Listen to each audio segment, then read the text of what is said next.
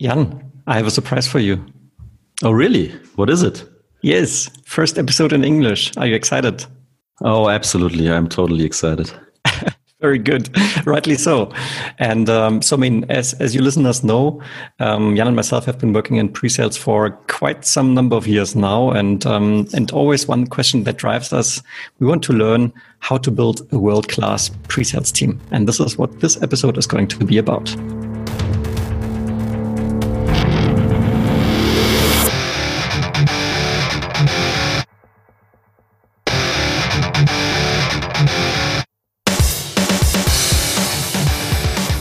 My name is Tim. And I'm Jan. Together we are Sales Excellence. This is your podcast for software B2B sales and pre sales. And we believe in a strategic, value based, and customer centric sales approach. With our knowledge and experience, we would like to help you find new inspiration and more success in your daily sales, sales lives. Oh, this is difficult to say in English. but you, you did a great job. I managed. I managed. As as as usual. So yeah, we discussed a couple of um, kind of issues or, or questions with within pre-sales. So it's like we are always short on resources, and the question is how to stay uh, uh, scalable. And then we always would like to deliver on on a very high level um, of quality, and this is also expected by the sales guys and um, the customers. And of course, we have uh, less time in today's world um, to sell actually because customers are much better um, better informed, right? So that was the stuff uh, we discussed uh, beforehand and brought us to that question: how to build that world class pre-sales team. And um, of course, we are not able to answer that question on our own. Um, and we invited a, a very exciting guest for today. So yes, uh, we're actually very proud to announce John Upton here. And hi, John, welcome to the podcast. Glad to have you. Maybe you can give our listeners some insight of who you are and what you're doing and why your heart beats for pre-sales, of course. Sure. Well, I'm very honored to have been invited. So thank you very much for having me. And um, I'm glad you guys are, you know, trying this out in English. Good, good challenge for you. So um, yeah, my name is John Upton, and I'm sure you can you you guys know, but uh, for any of the listeners know, originally from the U.S., but I've been over in Europe for about 15 years now. Um, yeah, and I am actually have um, yeah started off my career in, in actually in consulting, working with Accenture, working on a long long time ago in PeopleSoft, and um, and then sort of after a few years joined the pre-sales world, uh, and I have never ever turned back. So I've basically been now 16 years in pre-sales role, um, working my way, followed my manager over to Siebel Systems. For those of you who may still know Siebel, if you do, um, joined their consulting practice and then became an SC at Siebel. Then spent a number of years at SAP working in France and across EMEA. Um, and then about 10 years ago, joined uh, Salesforce and um, took on a number of leadership positions there in the pre-sales team or solution engineering, as we would call it there. Uh, and now, literally next week, I'm starting a new role uh, with Oracle where I'm going to be taking over leading their uh, Western European uh, pre sales team. So I'm very, very excited. A um, little bit about me, I guess.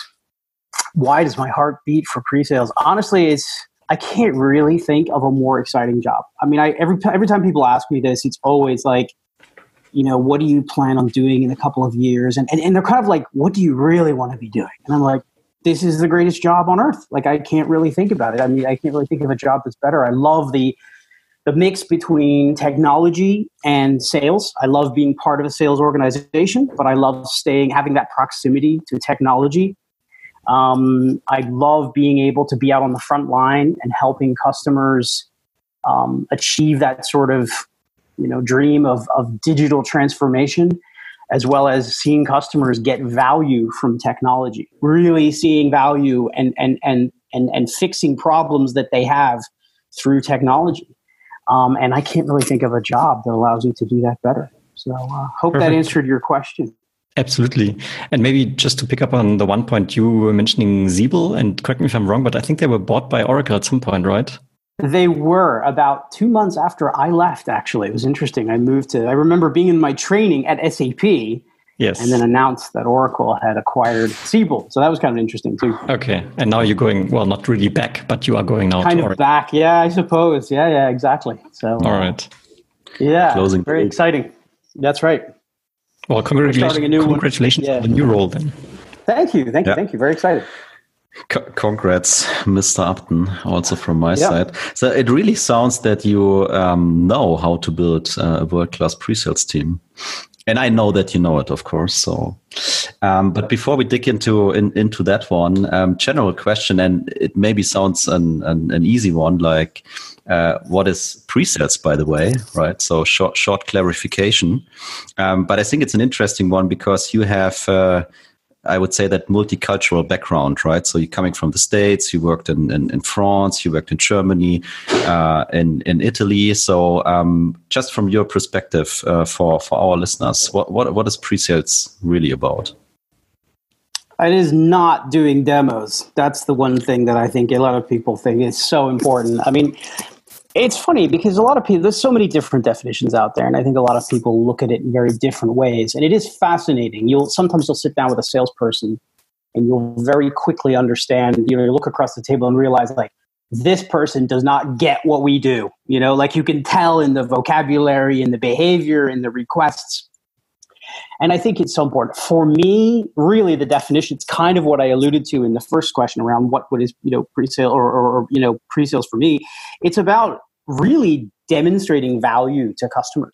Um, and in my view, doesn't really have anything to do with technology. I mean, even though that's sort of the box we fall into, and my my view on pre-sales is all about making sure the customer customer can answer that question of why would I pay money for this or why would i implement this or why would i do this? Um, and that's what it's all about. And sometimes yes it involves technology sometimes it involves demonstration sometimes it'll involve an rfp but at the end of the day i think our role is articulating that business value to a customer to a point where they say i understand why i would make this decision. I love that. That was the definition and, for, but yeah, I think I think well, Jan, Jan, was nodding right for for those uh, people who can't see the video now, which is probably everyone who is listening to this. Um, Jan was nodding. I was also nodding. Um, so I, am very much in agreement with what you just said. So, um, but yeah, thanks for, for sharing your your view on this one. Yeah. So maybe this is an opportunity um, to to go into some more deeper details. So, I mean, obviously, building a team means obviously also hiring people, and yeah. um, and maybe that's also dependent on where you are in your sales organization. I mean, you've been 10 years at Salesforce. Salesforce has been an organization that has seen drastic growth over the past years. And surely yeah. um, there's a difference in, in hiring for a team of, of 50 salespeople as opposed to hiring pre-sales for a team of 5,000 salespeople. Right. And um, we would love to get your view on, on this aspect of a pre-sales manager. Sure, sure, sure. Um, I, I think, I don't think that there is a there's not a recipe I think out there that's like here's how you hire a great team. I mean, you you read this um, a lot of the literature and you know Harvard Business Review, and it'll always be how to hire great people and how to make sure you ask the right questions.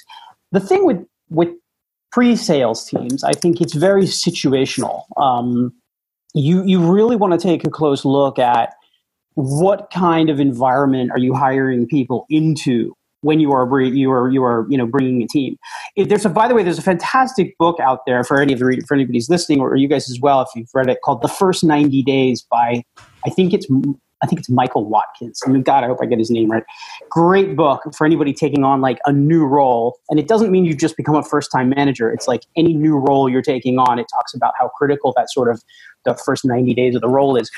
And he mentions how important this situational aspect is about your role. And I see it the same way when you're hiring people. If you if you are entering into a hyper growth situation with a team and you're ramping them up really quickly and you're hiring lots of salespeople, you want to factor that element into the profiles of the people that you are hiring. If you are inheriting a team that is performing very well, that is a very established team, that has a great relationship with sales, you might be looking for a very different profile. You might not need to necessarily find younger, more flexible, more people who are going to who are going to adapt a lot faster. You could afford to hire people who may not necessarily have that same skill set, but can more fit into a more of a, of a process. So for me, there's not a set you know there's not a set you know profile i would just say the most important thing for me has always been to look situationally at the kind of sales organization that is ta- that is developing and growing what are what are sort of the variables that are going to make that success and then look at that and think okay how do i best support a group of individuals like this because you can hire a group of amazing SEs. And if I use the term SE, I mean solution engineer or pre-sales engineer. So forgive me if I do that. Yep. You can hire a team of SEs, of brilliant SEs, that may completely clash with a sales team because you are simply hiring them in the, at the wrong time for that sort of business. So I think for me that is that is really key. And then secondary is sort of looking at you know the right sort of profiles. I hire potentially very different than a lot of other leaders do. Things like emotional intelligence and i think you know maybe we, we may talk about that a little bit later. But for me that situational aspect of where your business is um, is incredibly important. I mean you need to know whether you're going to have to account for flexibility for lack of process whether you know you're going to people who are going to be very entrepreneurial or whether you can afford to bring somebody maybe a lot more process driven a lot more experience and doesn't necessarily need to have those same adaptive skills. So I think that's really key. Hmm. So if I understand you correctly, you would say if you are a organization that is in strong growth, but maybe relatively small, you would rather need people that have that entrepreneurial mindset and mature that mindset as opposed to when you have already a sales organization of like, I don't know, 200, 300 people where this is already a common approach. You can bring people in that maybe don't have it, but will get it once they have joined the organization. I mean, I have seen more success with that. I think when you're in hyper growth, you know, hyper growth situations, you find people who have more of a willingness to adapt, a more flexible mindset. They, they aren't the kinds of people that need to be prescribed to or, you know, um, need to be you know process needs to be in place. You have to have people that are that are going to be able to go with the flow. It's really critical. Otherwise you'll find that um, you, you, you may just find that people don't have that ability necessarily to react to the to, to, to what the market and what the customers need. And they may feel a little bit lost without the without the process without the the, the you know the, the the infrastructure in place essentially to make them successful in the role. It, it's not binary. It's not to say you you have to do that it's just, I think that that's something that you need to factor in um, when you're hiring and then take a look at the individuals and think to yourself, is this person in front of me with this profile going to fit into the environment that we have right now? Maybe it's a great SE, but maybe the timing right now isn't right or the, the dynamic of the business that we have right now isn't right. So I'd love to give you the exact recipe and say, oh, you do A, B, C, and D, and you'll have a great SE.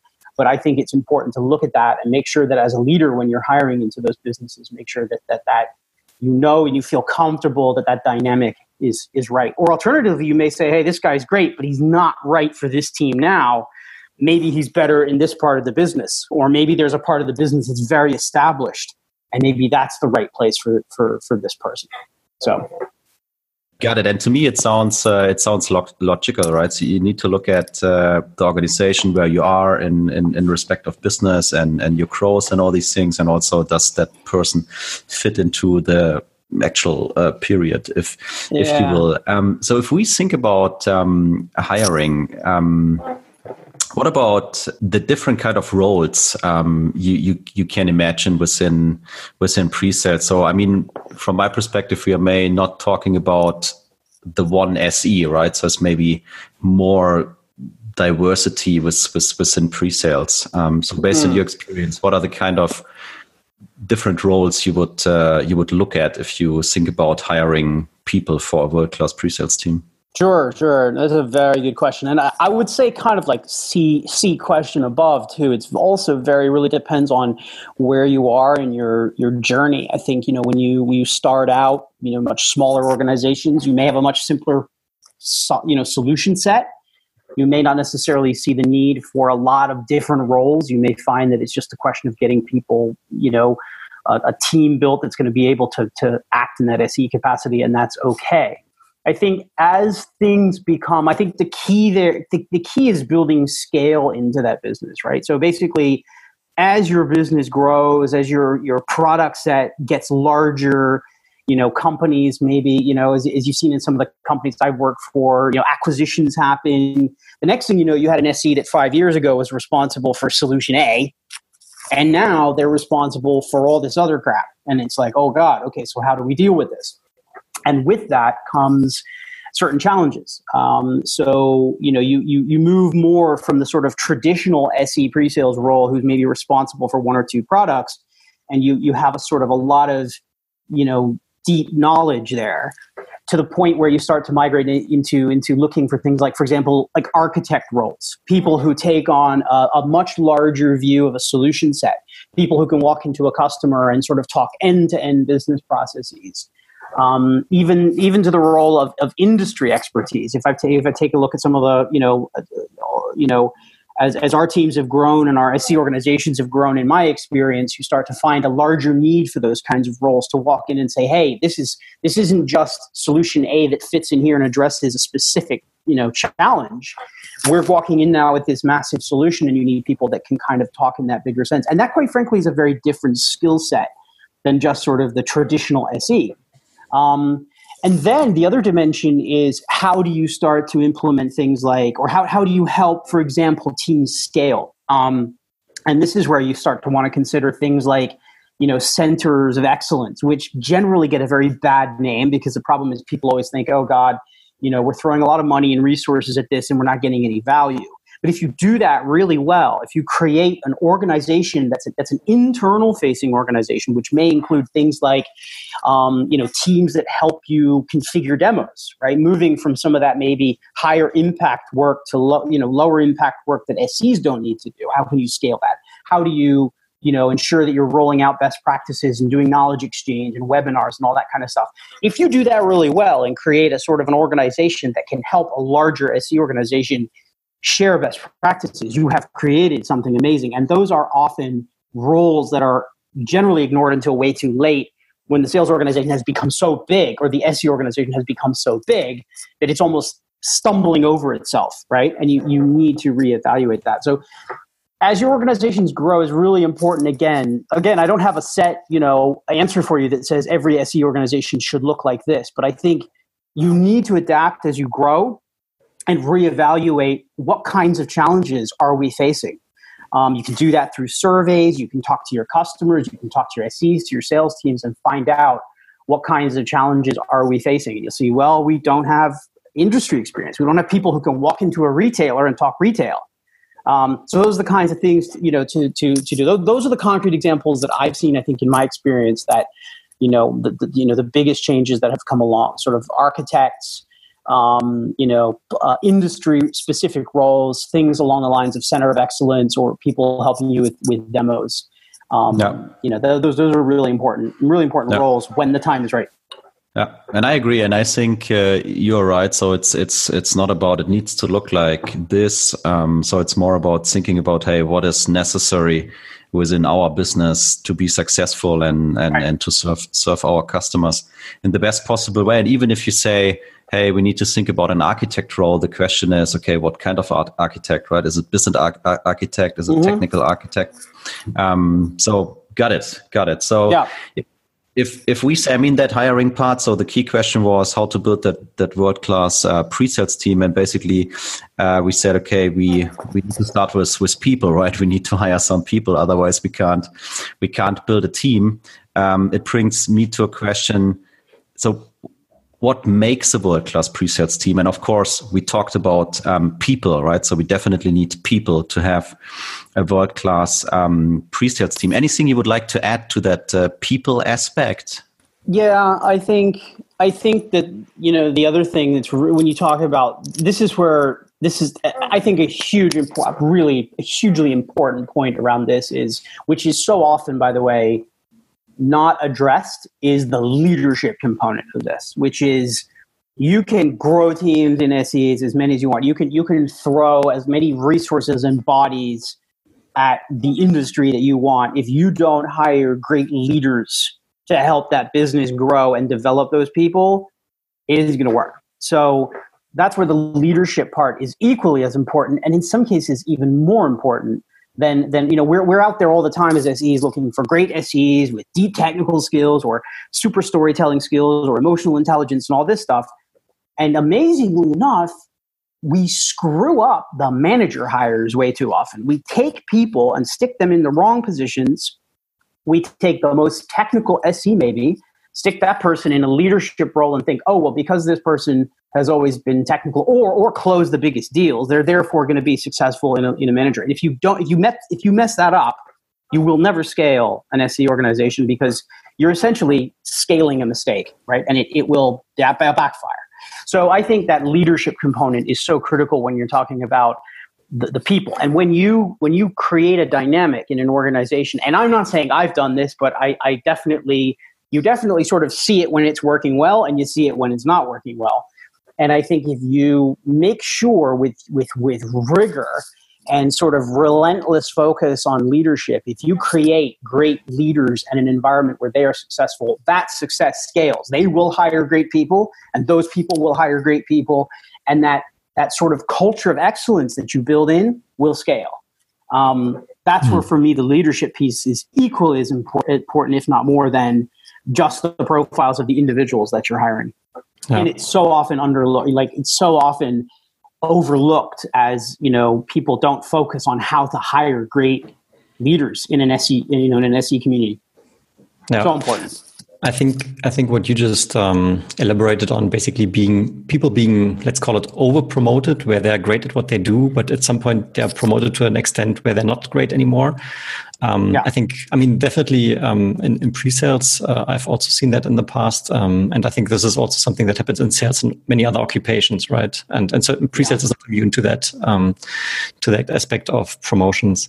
Absolutely, and people are very good at the the people who are ambitious and who generally just because the people are knocking at your door saying, "I want to get promoted to managers," doesn't mean they're the right ones. They're perhaps the ones who are best positioning themselves, or they're great at self promotion, they're great at their brand, and they may be very good SEs.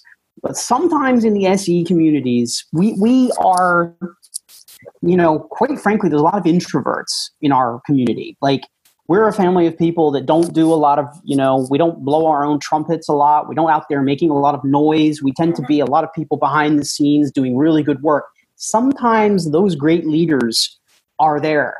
And sometimes you have to find them and pluck them from obscurity and say, hey, you're actually the guy. I got three people over here telling me they want the job, but you're the guy I want. Um, you know, or the girl or whatever. I mean, I, you know, it's, but the idea is you look at it and say, you know, it's not always the person that's knocking at your door who is, you know, the right person to lead. Yes. So it's really important. And I think there's one one other aspect. I mean, you you said leadership within pre-sales is crucial, but um, I mean the nature of of the role implies that we always work together with sales, right? Yeah. So, I think there's an aspect of leadership in pre-sales needs to be strong, leadership in sales needs to be strong, and they need to be fully aligned because when you have that yeah. common approach, then you are set up for success. That's absolutely correct. I, I, have always been a firm believer in strong sales alignment. Um, you know, I think that that's really critical. You you don't want to have you don't want to have an organization that is completely out of sync with its sales organization. That being said, there are times where SEs know the SE team's best. Pre-sales people know our organization best, and we actually know what's best for us. So there are times where we may want to take a look and, and, and challenge ourselves from an organizational perspective and say, this is the sales organization we have, but what would really make sense here is maybe we pool together a couple of teams to support this region. And we can make a lot more sense of these resources and have it be more efficient if we do this. And, and sometimes sales leaders don't like that. They may look at it and say, oh, I want my SEs, right? I want my team. I want my dedicated resources, right? And sometimes we have to go back and challenge that and say, okay, understood, you're going to get them, but you're also sharing them, and here's why, right? And this is where the value selling comes into play, which is explaining to a sales leader why you're going to be sharing a pool of people. So it's so important that I think as leaders in the SE world, we push for what we ultimately feel is best. Not because it's politically the right thing to do, not because it looks good on an org chart, but because we know that by doing this, it's best for the business. And sometimes maybe even better for our people, right? Because we need to be looking out for our people. So. Mm-hmm. Yeah, very exciting points, and, and maybe this can bring us to the to the next uh, topic. I mean, the alignment between sales and pre-sales is, certainly a criteria for su- success, and and but there's also a certain process potentially involved in that engagement, yeah. right? So, and maybe yeah. to, to ask the question in an open manner, um, between the work of sales and pre-sales working alongside each other, how much process do we really need versus how much how much flexibility do we need to really achieve our goals? Yeah, yeah, and, and maybe yeah. I can that make a bit more tangible to to give also the audience a bit of an idea. So what I've seen in the past is that, um, especially um, there's many of many SaaS companies are establishing presence in Europe, right? So often you find smaller teams that are landing here and trying to expand the business. Um, and of course, this is not only sales, but also pre-sales that are coming uh, into the market. And then at some point, you you have that threshold where you maybe have four, five, six, seven local pre-sales resources, and uh, all of a sudden there's a need um, to firstly establish some local leadership but then secondly also to establish um, how are we actually going to work together going forward? Because in the very beginning when it was only five people yes we were sitting in one room and we are just talking to each other constantly. Um, but now that organization has grown and we we need to become a bit more formalized to keep it efficient and have the same consistent quality output going forward. And so this is something i've seen multiple times actually in the past and um, and yeah would be great to get your view on this. Sure, sure, sure. Um, so I'll give you. There's a really easy easy answer to this one, which is it depends, right? Of course, right. So again, it's very very situational and really depends on your on your current situation. Um, you know, I've seen I've seen times where where we sort of sort of first started off with very small teams. We simply didn't have the need for, quite frankly, a particular process. We had a relatively small group of people. We had a relatively small group of SEs we kind of figured it out, right? It was almost to a point where there, we didn't even have the critical mass really to put in a place that was too too process driven. As the teams grew, particularly where what we what I noticed was as we were growing into into new regions, right? Like you mentioned, right? You had new regions that were opening up. You had offices opening up in cities and countries where there was absolutely no process in place um, you know, the countries that were sort of adopting the other processes from either London or the US maybe um, were a lot more mature and it was just sort of working. Um, and as you started to open up into new areas, quite frankly, I generally have a very kind of macro management approach on this kind of stuff. That's my sort of more leadership philosophy. I generally I generally try and give everyone as much freedom as they can and then tighten it as needed rather than tighten everything and then open it back up. Because I think it fosters more of a spirit of collaboration. I think people feel more empowered. I think they feel more like, you know, we're, we're able to solve the problems.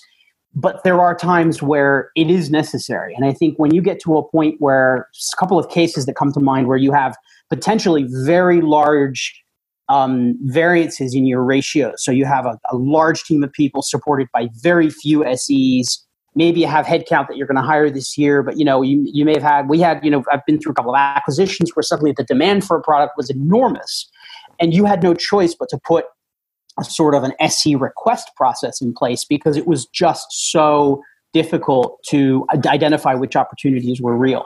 Um, in that case, that can be a sort of an, an SE leader's dream come true, which is just we're, we're going to sort of triage the requests. We need to have some process in place. Um, you know, that's something that I think, you know, can definitely help when you find that you've got either a, a you know, a massive need and very few resources or there's simply no process that maybe has been in place in you know in a local region. And then there are the other things such as things like rfps right? I mean this is a you know sort of a, a big pain in our butt in the se you know community but a necessary evil many times. That is an area where i am a very pro process i am pro analyze the crap out of this thing and make sure it's worth it because those hours generally supporting things like rfps i put into the bucket of low impact activity for SEs. I don't want to say people are wasting their time. It's just, quite frankly, there's time they could be spending on more impact activities. So if they're going to complete an RFP, I want to make damn sure that it's really worth it.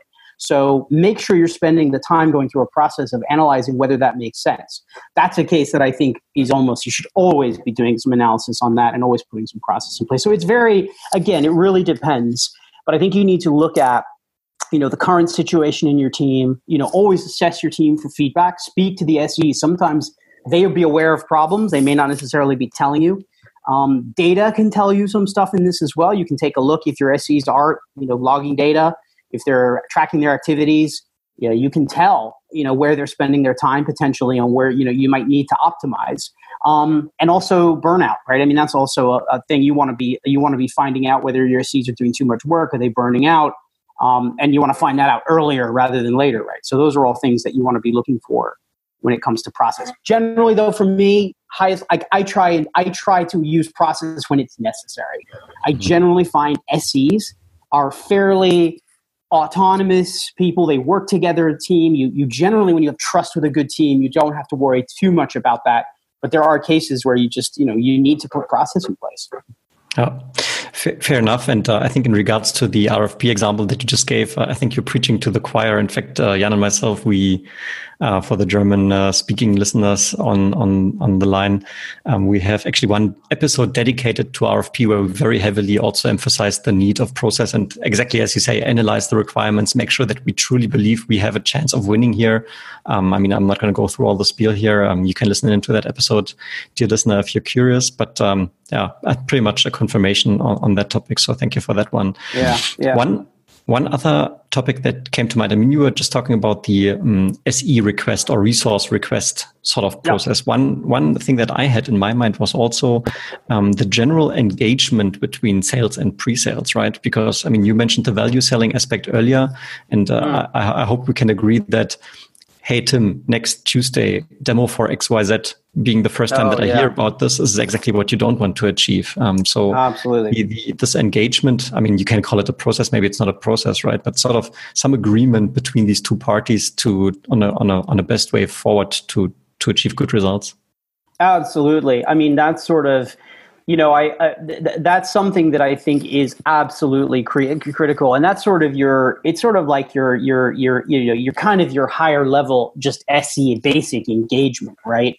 And that's something that, quite frankly, it, it can take a long time. I, I think I've always been a champion of having some kind of engagement model, whether it's very very loosely defined, whether it's very very granular, again depending on your situation but you know, back to the topic that you mentioned earlier around value selling, I just don't know how we do our jobs as effectively, you know, effectively as SEs if we haven't sort of insisted on spending the time with customers to understand their challenges. Right? This is the discovery, right? Then there's always a joke with John. It'll be like, oh well, there's no, there's if you didn't know any discovery, there'll be no demo.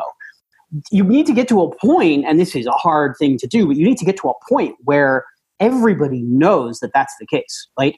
And you have to be relentless in that you know you have to be relentless in that kind of qualification to a point where a sales team knows that's just not going to happen, right? And there'll always be cases where it does, and there'll always be like, oh, well, we've got, you know. But the fact of the matter is, is like that's part of our job as SE leaders. Sometimes we have to be the bad cops that come in and make a big stink.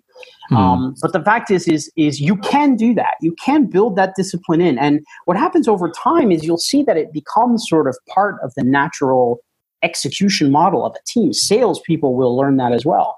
Um, but for me, that's absolutely critical. I mean, I think I suppose you could we could probably do a whole session on just engagement model, right? The key steps of all that. But for me, likely. Yeah, I'm sure we could, but I think for me, the, the absolute sort of make or break, it's the uh, the old demo to win WIMP junction, right? This is a, one of those decisions where you, you you say, do we go or no go? And the sales always says, well, we, we always do it in the end. And okay, maybe we do and we do it. The question is, how are we doing it? So it's like, okay, so let's do this. We'll do the RFP under the condition that we get an on site discovery meeting or we get a half day workshop with their key stakeholders. And that's yes. very hard because that's harder to say no to. So then the sales guy's like, oh, well, okay, all right, we'll do that. We'll see if we can go. You know, and that's for me, it's all about building that that into the execution model, right? Um, and it's it's about not making it come across so much as it is process, as it is coming across as this is in our best interest, right? I think you guys know, right, that we're often seen as the Department of Sales Prevention, right? They sales guys come to us, we say no, this deal sucks, like you don't want to do this, and they look at us and say the SCs are just being a pain in the ass and they're digging their heels in and they're not working with us. In actual fact, what we're trying to do is make sure we're working on the right stuff because we mm-hmm. know where our time is best spent. So we have to fight for that. But we have to do some value selling to sales, right? To explain to them why this process is important.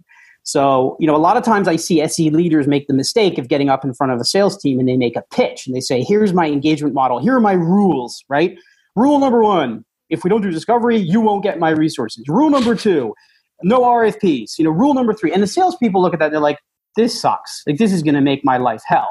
If we explain to them though why discovery is so important, if we explain to them that you know one in ten RFPs that we do that are blind we lose, if we explain to them the value that if you engage SEs, your deal size increases by a 5x factor, these are all things that salespeople get. So it's value selling, but it's value selling with salespeople to say, this is why you want to engage in this way because a lot of them don't uh-huh. know that. They just don't understand really what the value is. And that doesn't mean they're stupid. It just means no one's really ever sat down and said, here's how you engage with the SE and the benefit that you get. So, yeah. long yeah. answer to your short question, but yeah, but you, very, you touched a nerve. Very, yeah. I think we're all familiar with the topic. yeah, yeah. Very, very important. And uh, so you said, John, uh, it's uh, potentially not just process. So I think it's also a lot of communication and even building that kind of mindset and culture, right? Because you oh, yeah. are also uh, also for for the hiring process, you would look for people who coming with that kind of um, mentality, right? So having the customer really in the focus, and before going there and doing something, trying to understand where where these guys uh, are coming from. Same discussion with the RFPs as as you mentioned, and I mean we all have faced these situations where it's like, um, as Tim said, right? So next week Tuesday, let's do a demo, right? And I mean even to that point, right? You could come up with an approach like, okay, I understand that you guys would like to show something, for example, whatever. But so let's sit down and let's discuss the scenario, right? Okay, you, Mr. Sales Guy, are covering the whatever retail industry, right? Um, let's sit down and really discuss what are their top challenges, how can we address them. So let's build a kind of let's call it generic value story, right?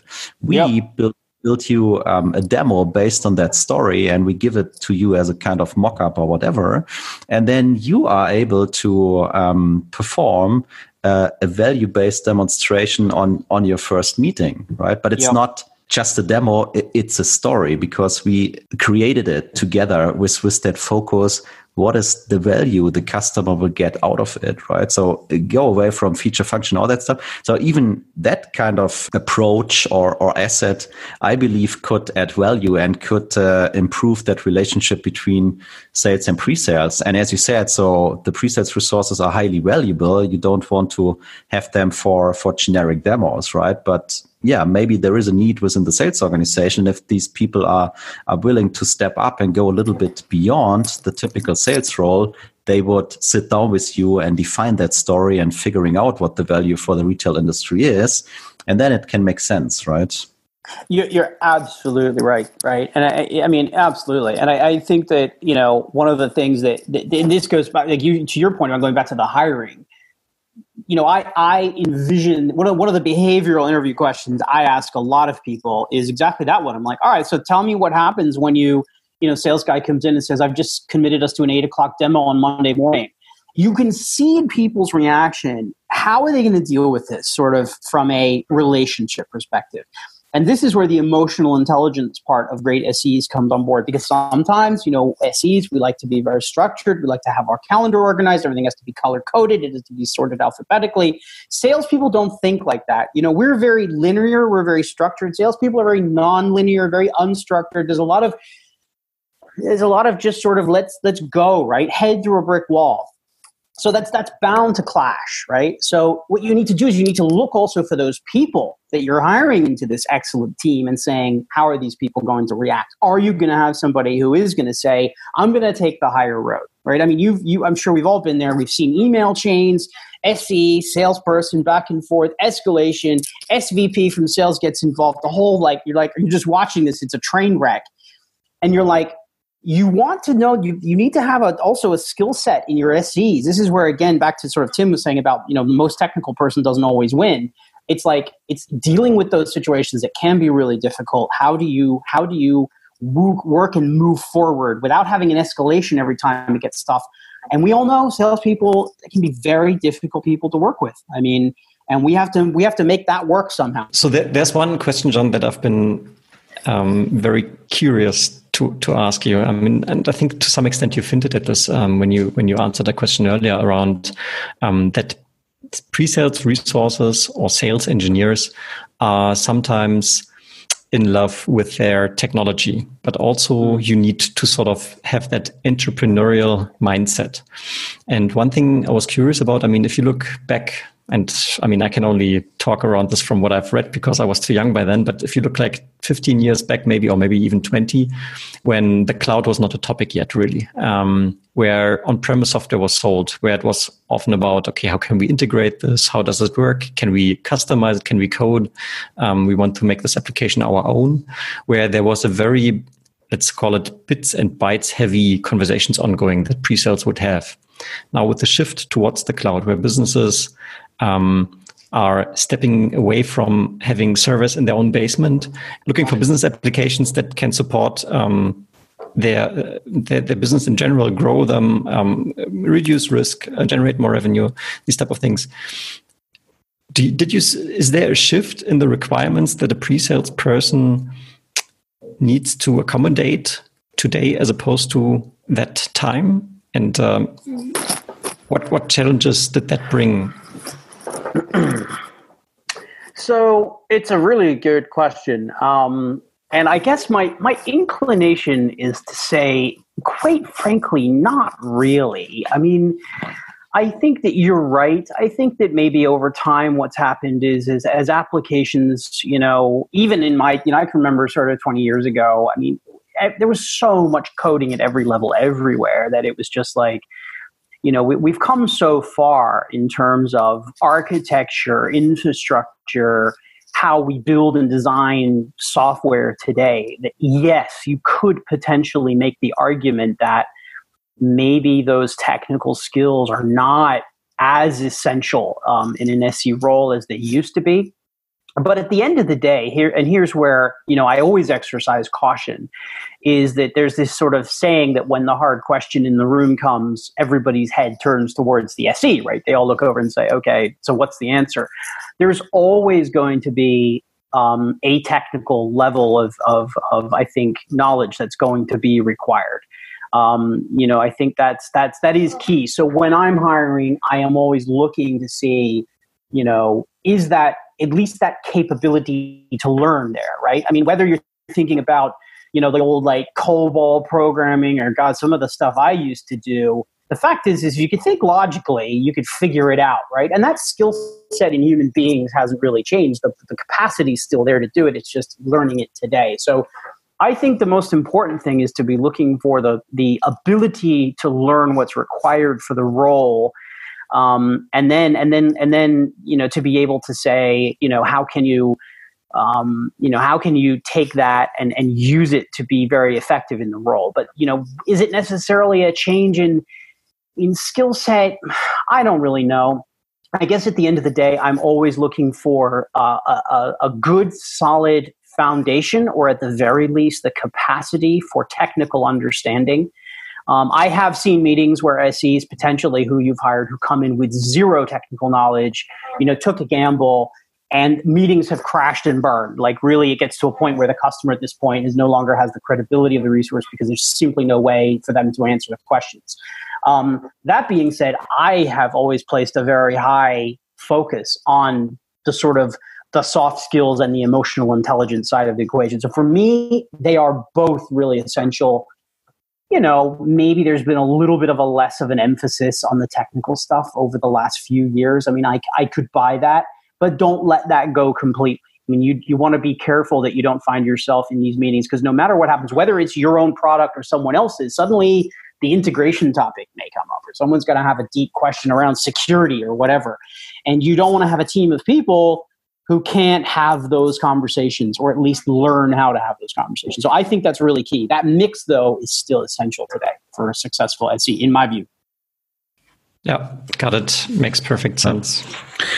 I would also I would also agree on that uh, foundation you mentioned, right? So I mean, for me, it's like you, you need to your, know your product. You need to know what what your company is um, is selling and how it works.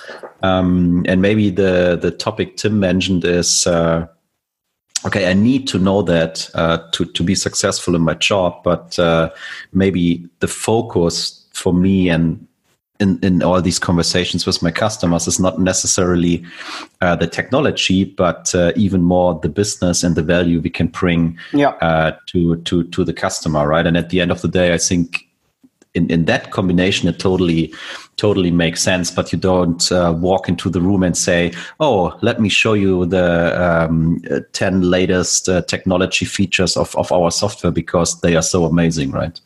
Right. Exactly, and I mean that that is a really key part of the sort of the soft skills that that you know that, that I was I was referencing to, and it is hard. I mean, it's hard in the industry. Technical people, and I don't mean to diminish any of the technical people out there, but there are a dime a dozen. There's loads of technical people out in the industry. Finding somebody who has that technical ability and understanding, and who can translate that into um, business value that is a very rare skill. That's why it's hard to find great SEs. I mean, you, you, you, we got to be, we, we do nine jobs, right? We've got to, we got to be able to do the technical stuff. We've got to get up and do great presentations. We've got to be able to value sell. We've got to be able to, you know, deal with salespeople. You know, there's, there's all these elements of our job, um, which is really hard. But I do think that, you know, we you know to your point tim we tend to fall in love with you know technical skills and we think that at the end of the day that will save the day. And I think that we need to be really careful that you know if, if you want to build those excellent teams and you know you really want to be doing what we always preach which is selling value then you need to make sure you're hiring people who actually get that. And sometimes you may have technical SEs that are like i really don't understand why we need to value sell. I don't subscribe to this. I just want to get up and do my demo and show the customer this. That may work in certain you know areas of the industry or certain products who knows? It may just you know the demo may just you know there may be such a huge demand for your product it just works. Um, but i don't really believe that that's a sustainable you know scalable way to, to grow a great team in my view so. No. Yeah f- definitely fair statement. So um, i mean we were coming from that point um, what is what is needed to build that uh, world class pre-sales team. And I think we we talked about people, we talked about soft skills, mentality, process, engagement, communication. Um, so what what else is important? What else do you need? I mean, I can imagine stuff like content and tools, but maybe you can add a little more light to that one.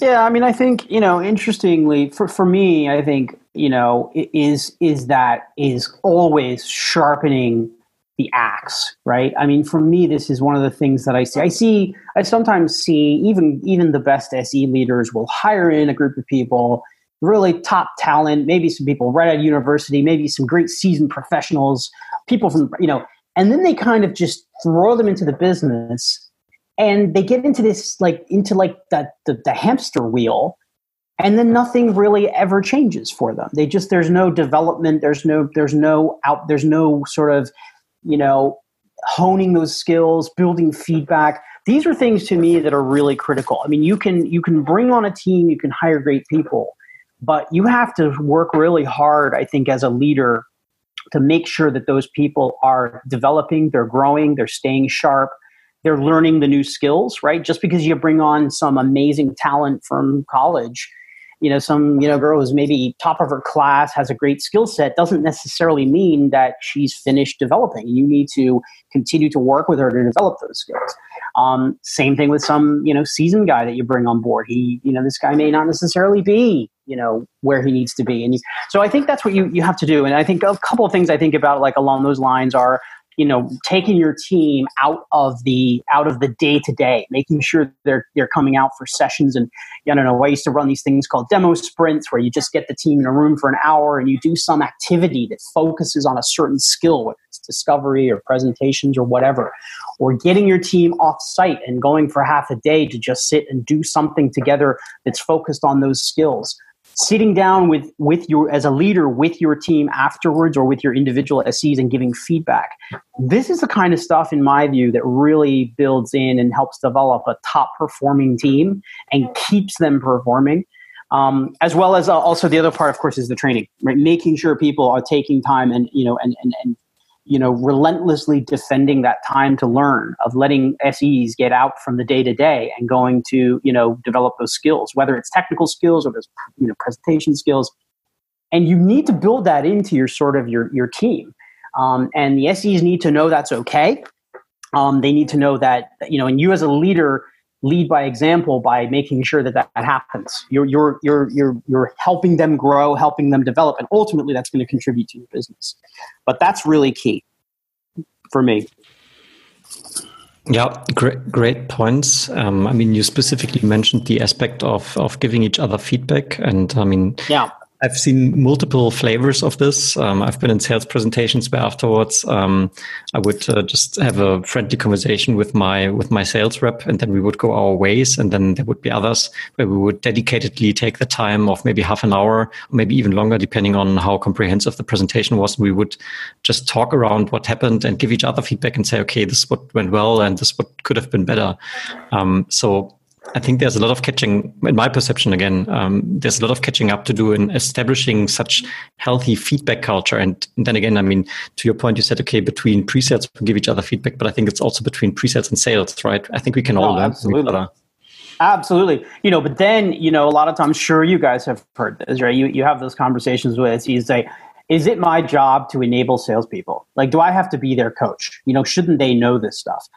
And I have those conversations a lot, and I absolutely agree with you. I think, you know what, this is in our best interests. You know, this shouldn't be our full time job, and there's always going to be times where, you know, it can be frustrating, and you may have the conversation three times, but ultimately, if the sales leadership is not taking the time to really coach and give that feedback, it is in our best interests to do that because we are a generally a trusted advisor of sales. So they, they a lot of times they're going to listen to us, um, and we I think we we have a lot of experience and we know what's right and it helps us. It helps us then you know it helps us when when when sales is working better it's it's better for us right? So that's a really really key point. I completely agree with you too yeah, and in, in most um, software sales organizations, specifically, um, I mean, either pre-sales is either directly quota carrying or at least implicitly quota carrying because of team quotas. So even on that sense, uh, there's an incentive, so to say, to to take that conversation forward proactively from from our perspective, so to say.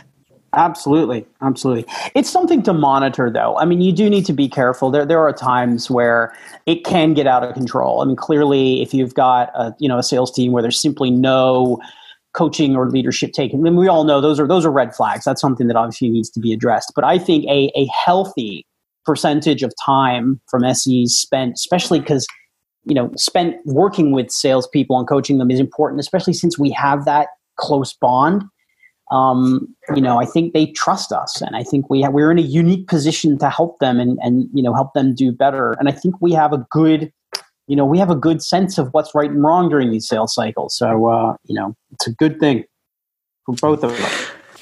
Let me quickly quickly add a, maybe more specific question to it. So I completely agree on that uh, training aspect, and um, definitely impossible to to also train the basics, right? Like you said, get together, have have some demo sprints, uh, some tell short tell loops, stuff stuff like that. Um, if we go one step back, I, I ask you about uh, content and tools, right? So in respect yeah. of maybe we call it assets, right? But so let's imagine we have the right people, the right processes in place, the culture is nice, engagement model is there. So um, if it comes to to, to assets or, or content and tools. For me, it's a lot about efficiency, scalability, these kind of things. So is there stuff where I would say, okay, this is definitely essential to, to have it or to at least think about it and, and put it in place at, at, at some point? Um, I, I mean, I don't necessarily have, you know, five things that, you know, and, and five assets, I guess, that every you know every SE team either needs to have. I, I, guess perhaps it's it's it's it's it's taking it up one more level, which is building in a a culture of taking the time to you know develop these kinds of things. Making like, here's the worst case scenario, right? An SE sits down and says, you know what, I'm going to take time this weekend, which they shouldn't really be doing, but we all know this is when an SE does it. They'll sit down on Saturday and write, put together this like amazing document on how to build a demo in five minutes using this specific tool and sends it to his manager, sends it to the team, whatever, and nobody does anything with it, right? And it's like SE is like, holy crap, took the time to do that, best practice, amazing thing, and no one really, you know, no one really cared.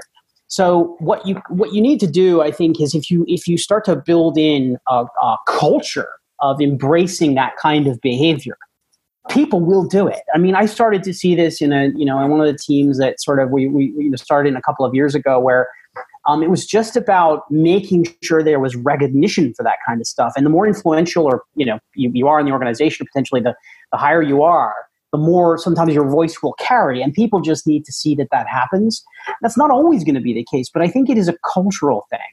Um, and I think that if you if you build that culture where people start to you know encourage that and people feel that it, they're they're you know they're they're rewarded for that and i don't just mean for the sake of doing content i mean for the sake of actually helping out you know their fellow se then i think that's you know i think that's really really important um, i generally am a big fan to, to, on, a, on a more sort of you know specific level. I mean i think anything around for example um, you know anything that helps our, our teams you know scale. I mean demo tools teams that can help scale document documents that help you know you know SEs get up to speed faster. You know, ramp plans, for example, are really key. That's a really simple tool that you can put together. Where if you're in a sort of startup phase of a team, you got a lot of people coming on board.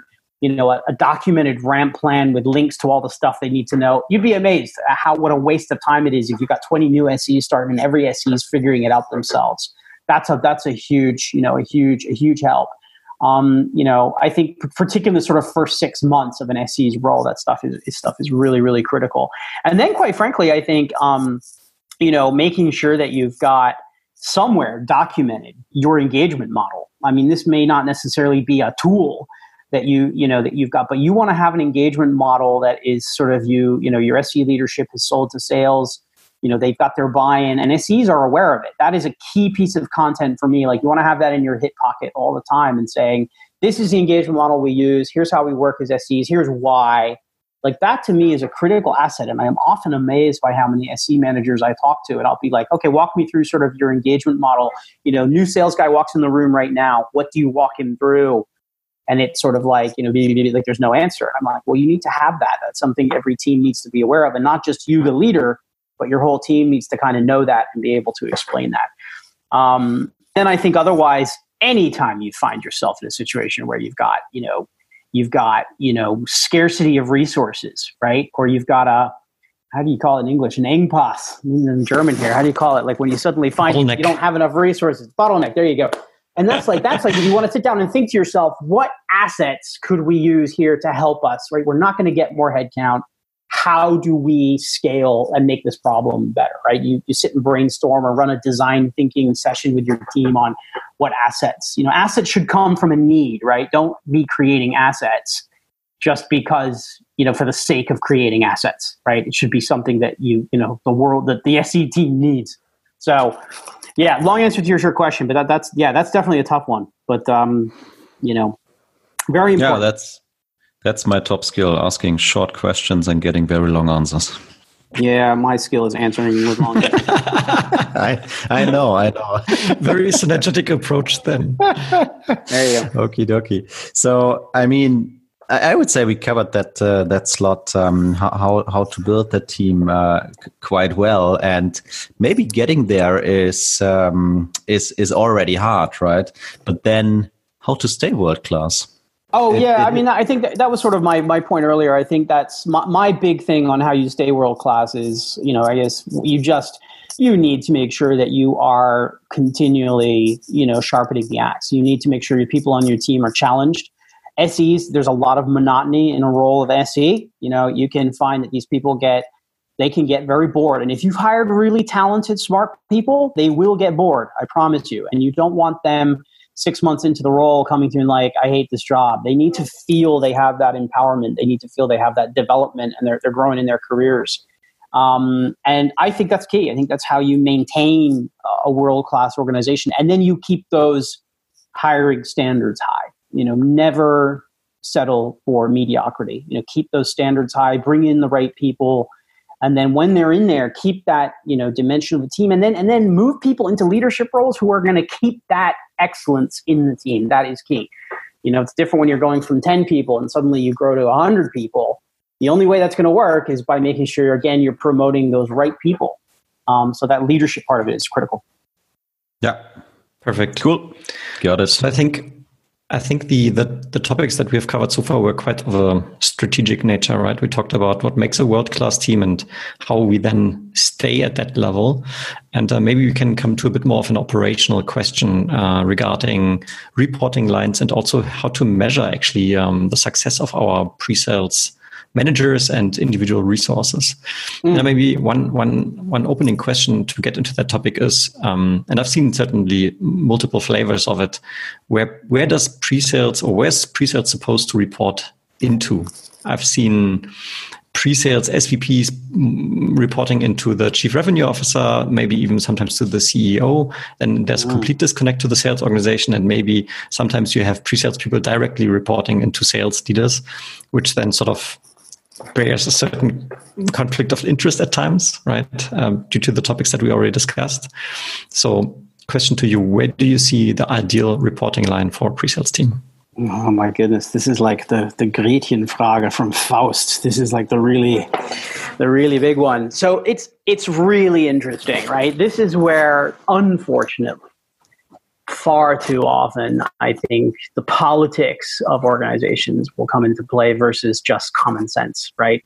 And I, I, I, you know, I'll be very clear. I have a view on this. It's not necessarily a, a set view. It doesn't mean it's right or wrong. It's John Upton's view. My general view is the higher up in the organization the SE is represented, the better.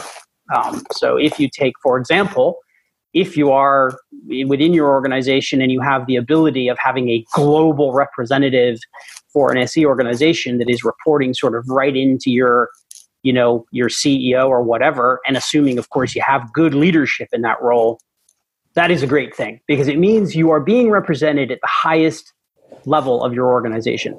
If for example which many companies do you then break out into for example you know north america south america europe I believe that you still want to be reporting into your sort of, you want to have your SE organizations rolling up into your sort of your EMEA, Europe, Asia, whatever leadership.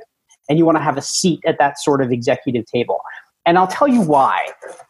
The reason I, I believe that this is so important is because I think that the SEs need to have a voice. I think they need, because we are not very good, first of all, of having a voice we're not very good at articulating our voice sometimes and i don't mean this to say that we're we're not smart people. We are. We just don't always speak up.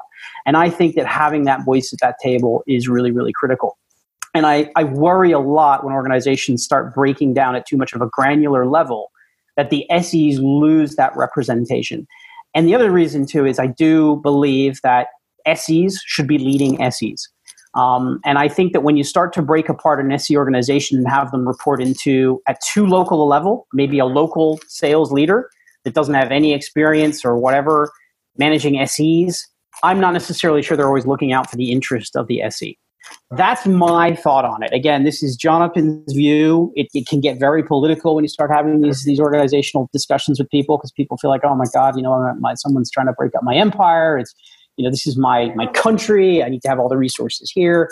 Um, so there's a lot to be said for things like local models. You can break certain teams up and have them operating together. Uh, knowing the ses and being having been part of this community for so long my view is generally the higher the better. So that's my two cents. Great. So then maybe we come to a less complicated question, the less political question. Mm. Um, certainly a topic that also Jan and myself have been um, yeah, debating about for, for a long time. And that's around the KPIs that you would set for an yeah. uh, for a sales engineer, right? I mean, the most obvious one, we briefly touched on this earlier. Yes, quota carrying. We just give them some sort of revenue uh, target. And once they work on opportunities and those opportunities become closed, they get attainment towards that. I think that's a no brainer. Yeah. And um, I think what what other KPIs would you believe do really make sense sense potentially also to facilitate um, team motivation to facilitate constant growth of of these uh, pre-sales resources? As you mentioned that growth and constant development is such an important factor. Um, do you have any ideas that you want to share with us in that regard? Yeah, I think, I suppose before we talk about specifics, I think the most important thing, and this goes in sort of alignment with my sort of more my sort of leadership philosophy and the way I see the world is, um, you know, KPIs are, are, are good and you should have KPIs. You should, you should know sort of how your team is performing but I think it's really key to make sure at the most fundamental level, and it's the same thing I'll say to a customer. If they ask me, oh, we want to charge ahead with this project, and they'll say, you know, and I'll say, well, how are you going to know that you've been successful? Like, make sure that when you're sitting down and thinking through this, you know, make sure that you understand what it is you're looking for and how this is going to tie back to, you know, ultimately the success of your team um, and that is really important because I see a lot of you, you, you, see a lot of Excel managers, right? People who just sort of sit there, and I sometimes think they're tracking KPIs for the sake of tracking KPIs, and I'm not sure what they are. I don't know which KPIs they are. I don't even know why they're tracking them. There needs to be a reason behind it, right? Um, I'll give you a great example. Is something that for me is always an interest, and this was a great one we've used, you know, in many teams over the years. Is taking a look at you know for example things like the amount of customer facing time versus you know non-customer internal time more as a percentage necessarily than necessarily sort of you know the specific hours or the time spent doing high impact versus low impact activities. And if you sit and think for your team i don't have the set list for everybody's team in the world but you know i go through this exercise where you, you sort of break you know your your the, all the activities of an SE sort of like a Venn diagram into two circles, high impact and low impact. Where do you want SEs to be spending their time?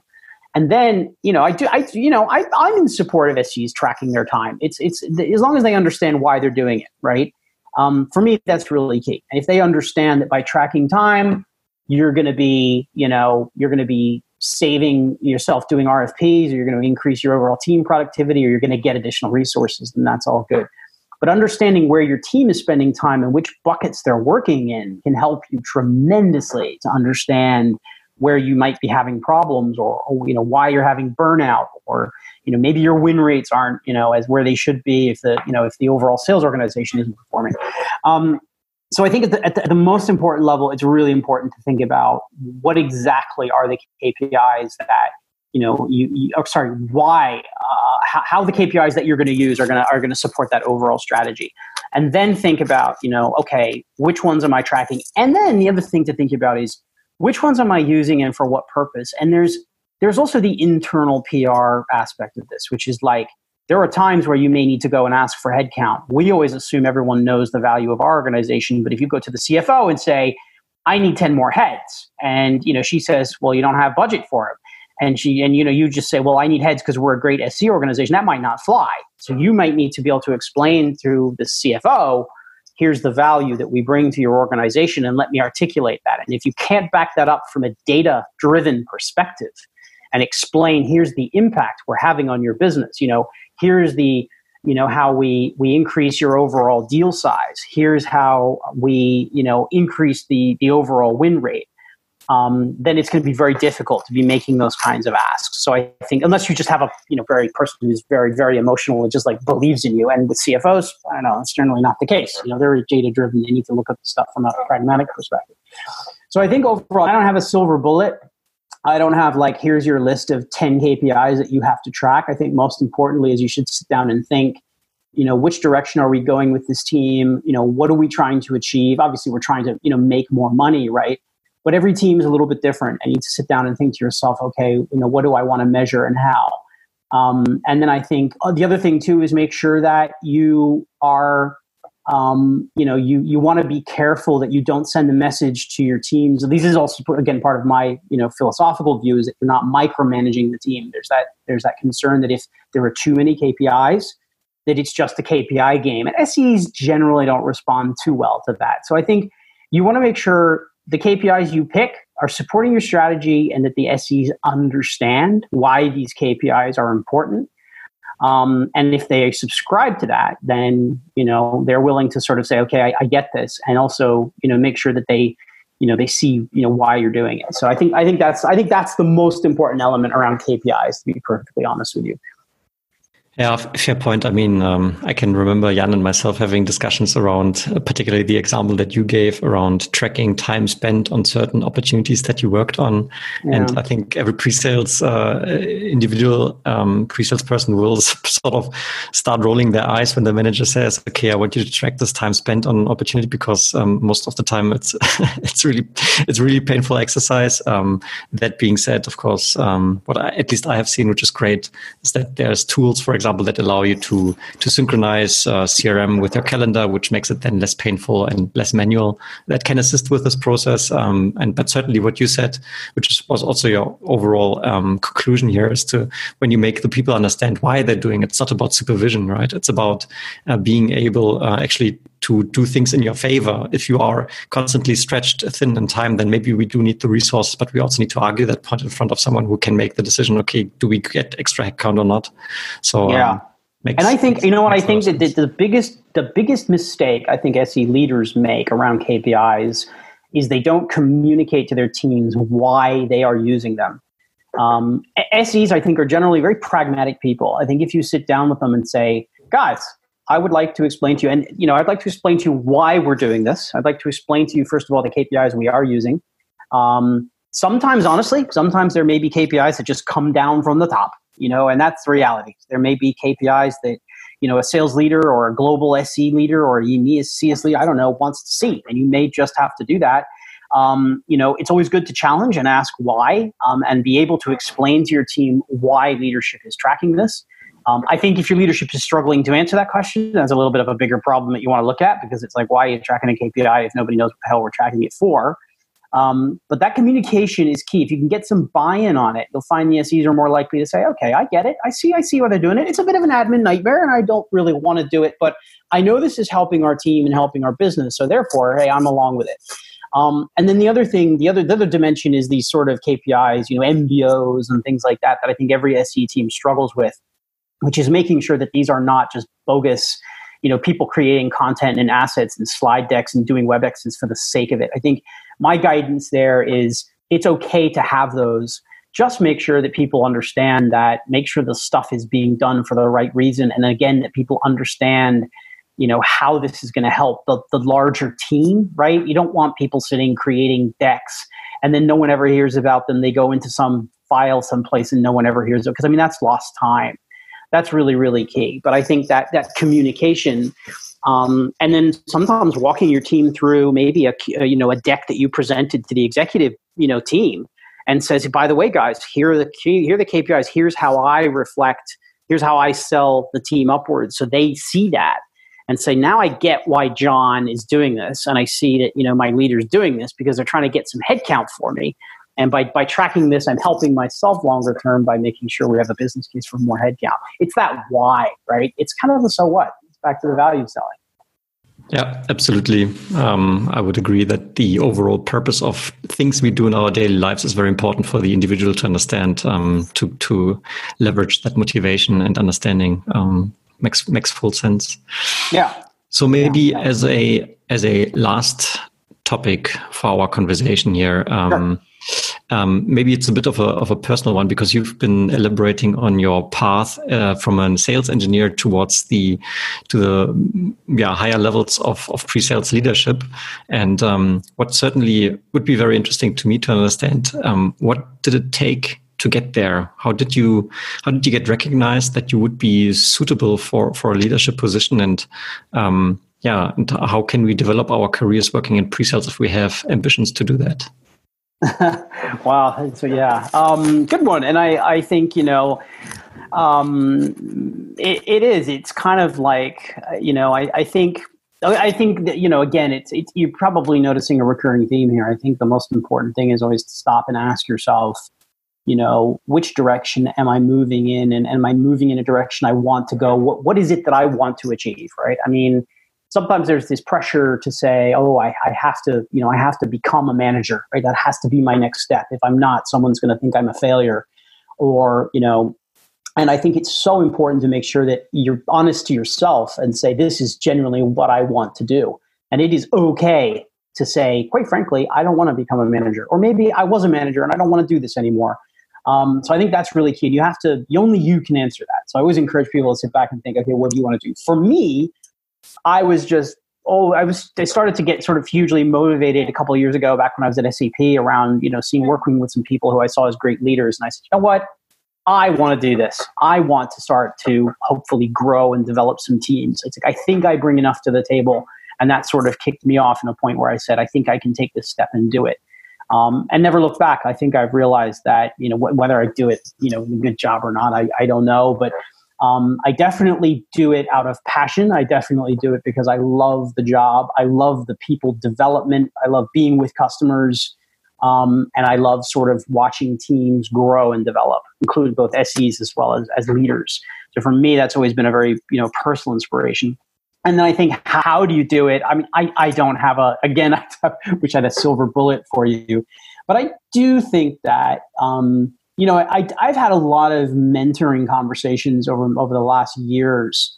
And a lot of people come to me, and I end up having a lot of brand building conversations with people. And I think, particularly in the SE community, like I referred to earlier, we do have a lot of we have a lot of introverts. We have a lot of people who who just do amazing work. They work really hard and they kind of sit back and think, I'll get promoted and move up because of my hard work.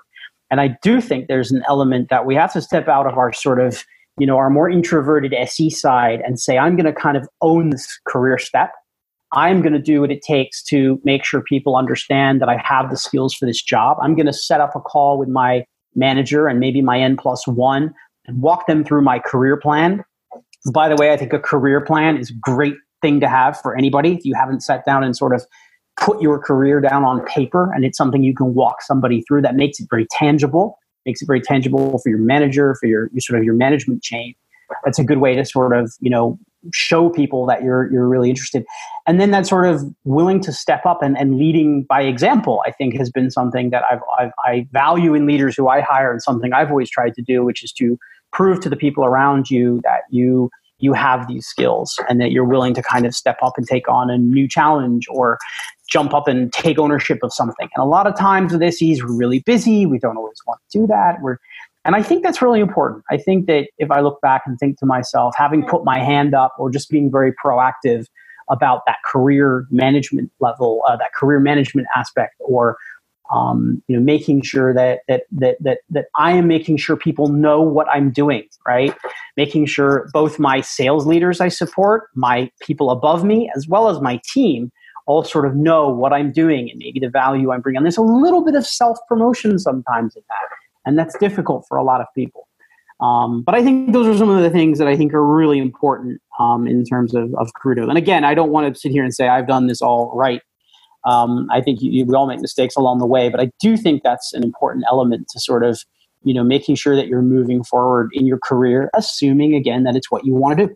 Got it. So I guess I could sum that up as take leadership, even though maybe you're not mandated by title to do that, but as you put it, lead by example uh, yep. sort of to to be recognized. Okay, this could be someone who is suitable for such a position, uh, and then yeah, exactly, keep, right. Keep keep at it at that point. Uh. Yeah, I mean, you need to. You know, I think if if you think about the next career step, you always want to be showing people around you that you're ready for it. I think a lot of times, also depending on your company culture and how you you know how promotions are dealt with I think you, yeah, you need to at some point, you're going to be able to need to prove to people that you can do the job. And the easiest way to do that is to be able to point to the past and say, here's what I've already done. And sometimes that's difficult, right? Putting your hand up for something that you're, you know, not convinced you're doing, or maybe it's a little bit, you see it as not your job, you know, but look, it's a step you're taking and be willing to sort of do that, be willing to take that challenge, but then also be willing to tell someone about it be willing to take the time and, and you can brag about it. Make a little noise about it. Make sure people know. And that I think is the biggest mistake. SEs do great work, and we generally are not very good at talking about our successes and telling people about it. So no.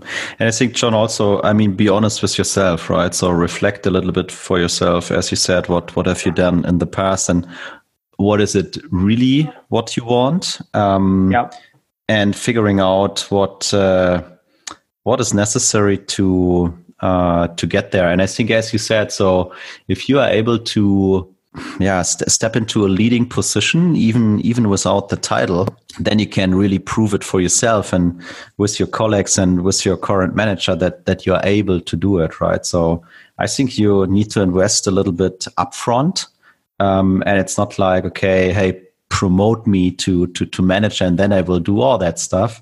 Uh, so I think you need to to show it uh, beforehand. And I think you're also right. So for some people, I think it's kind of natural that they are able to lead without authority, right? Because people yeah. are, are fo- following them, and I think that that's a key term for me. So as a leader, you need follower followers, right? Other, otherwise, who you would like to lead.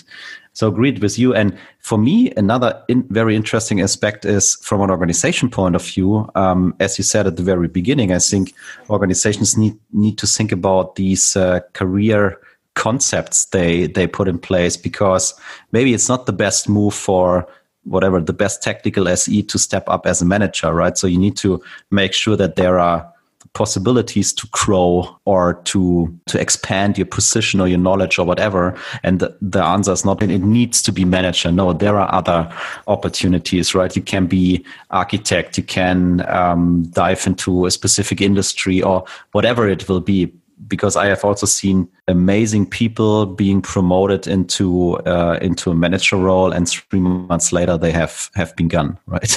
Which yeah, is yeah. Uh, um, yeah, I, I, just mean it's a very good point. I mean, I think that you you need to think about that when you're developing your organization and growing. That you know you're going to hire ten people, and maybe one of those in a year's time will be a manager, um, and not all of them. So that's the question of making sure that you you think about that. You know, what what do you what does your organizational career plan look like for SEs?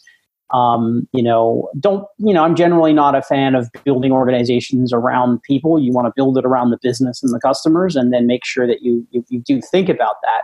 But I mean, that is an important point. Um, but it is also part of the natural evolution of a business. I mean, you are going, when you hire great talent, you're going to have people who are going to, you're going to have four people going for a manager job and you're going to have some disappointed people. It's how you deal with those people that's really critical. Um, you know, and make sure you don't, you know, you either manage expectations, you you're able to, you know, talk to them about why. Um, but I think that those career opportunities are, are super critical, um, and I think that you know, I think it's really important, and I think that's something to be considering as you're as you're as you're building your organization. Absolutely. Right. So I, I think we learned learned a lot about how to build world class pre-sales team, how how to stay there, and I could imagine that there are uh, uh, some people um, outside who would also like to talk to you. So, what is what is the best way to to get in touch? I would assume maybe LinkedIn, right? But uh, absolutely, I think that's that's good. I, I don't actually have um, specific contact details yet for for the new role, but LinkedIn is always a safe bet. Absolutely. Okay. I mean, I, I, I have your I have your phone number, so maybe we should put that one into the show notes. I don't mind. That's fine. I'm all good. I'm all, no one ever calls me anyway, so you know I'm happy. All right. cool. I think um, we will also put um, the one book you mentioned, the first 90 days, right? We'll put that in the show notes. Um, you you oh, quoted yeah, another book. One. You said um, "Sharpen the Axe," right? Which uh, again reminds me of uh, Stephen Covey and the Seven Habits. Um, we can put that also yes. down in the show notes. And, um, Absolutely. and maybe to, to the audience, um, since we're concluding now this conversation, um, firstly, many thanks for staying with us for, for the time. We hope you learned a lot and uh, could some, take something away from this. And a little ask from our side. Um, this was again our first conversation we had in English. We would love to get your feedback on this. Um, should we do this more often? Uh, would you be keen to listen into this type of content more often uh, in English? So give us give us some pointers. Um, and of course, as usual, do follow us on LinkedIn. This is where we post the majority of our content, not only episodes but also other useful stuff. And with that being said, dear John, this was a great conversation. Many thanks for making yourself available. And um, yeah, again, um, it was great having you on the show. And it was a pleasure. Thank yeah, you very much. Guys, so Mr. Brömer, I, I, have I have one more thing. So very, very, very, um, I would say special, uh, special and, and and personal piece, right? So Um, I would say, yeah, for all the guys who, who doesn't know, a um, couple of years back, Mr. Upton hired me, right? So maybe you remember that. Well, being, we, we, all make we all make mistakes. yeah, being being being at Salesforce, and uh, so that was my kind of start in, into into the real world of pre-sales. Right, um, my first job as uh, at an at an American company and exploring that uh, that new field, and I still remember our first conversation, right? Because um, back in time, my, my English was terrible, right? And we, we started our conversation and you as a native American, you started talking in English to me and I was like, what the fuck, right? So we ended up talking a little bit in German. Um, and I remember you said, so I have seen two different people, right? So the English speaking guy and the German speaking guy.